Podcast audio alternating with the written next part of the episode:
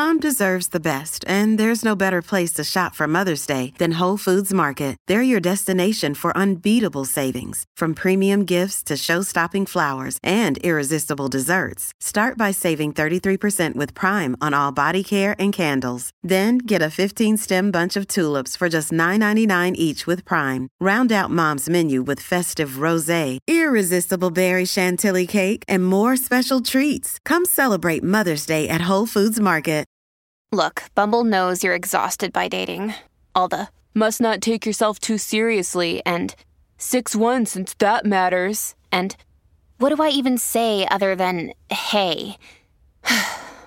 well, that's why they're introducing an all new Bumble with exciting features to make compatibility easier, starting the chat better, and dating safer. They've changed, so you don't have to. Download the new Bumble now.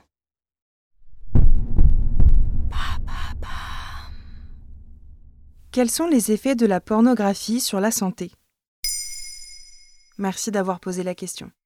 Selon un sondage OpinionWay 20 minutes de 2018, il y aurait 19 millions de visiteurs uniques sur des sites pornographiques chaque mois en France. Et deux tiers des enfants de moins de 15 ans auraient déjà visionné ce genre de contenu.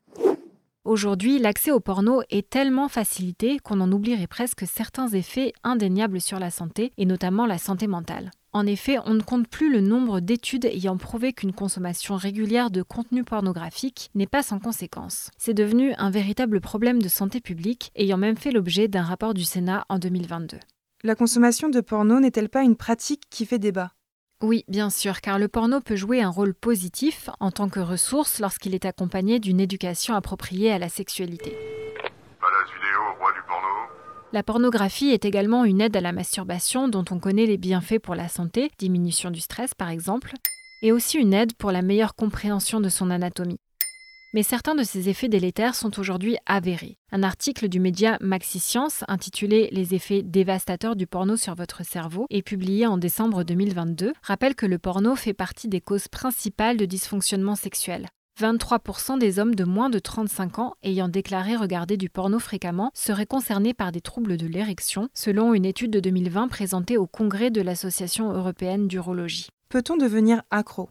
Oui, le risque de dépendance existe. Le visionnage de contenu porno provoque en effet des changements dans la plasticité du cerveau et agit sur des zones associées à l'accoutumance. De plus, une utilisation accrue déclenche une tendance à se tourner vers des formes de plus en plus extrêmes et violentes de la pornographie. Et selon une étude publiée en 2018 dans Intuition, la consommation régulière de porno éroderait le cortex préfrontal du cerveau, c'est-à-dire la zone qui gère la moralité, la volonté et le contrôle de ses impulsions.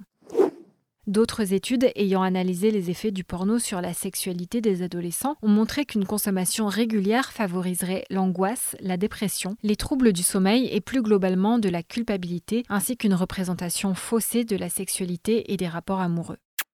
La propension à la violence est-elle aussi avérée? Oui, le porno conduit au développement de conduites à risque ou violentes, comme le rappelle le rapport du Sénat intitulé Porno, l'enfer du décor. Les personnes ayant conscience d'une utilisation excessive et ou pulsionnelle, ou celles ayant des difficultés à différencier virtualité et réalité, peuvent trouver de l'aide auprès de psychologues et d'addictologues. Le site addict-porno.fr ou les applications Ever Accountable, Victory ou Yeux de l'Alliance sont également des ressources utiles. Cette dernière, par exemple, surveille votre comportement en ligne et envoie un rapport détaillé à l'ami de votre choix. L'application dispose également d'une fonction de filtrage pour bloquer les sites web de contenu pour adultes.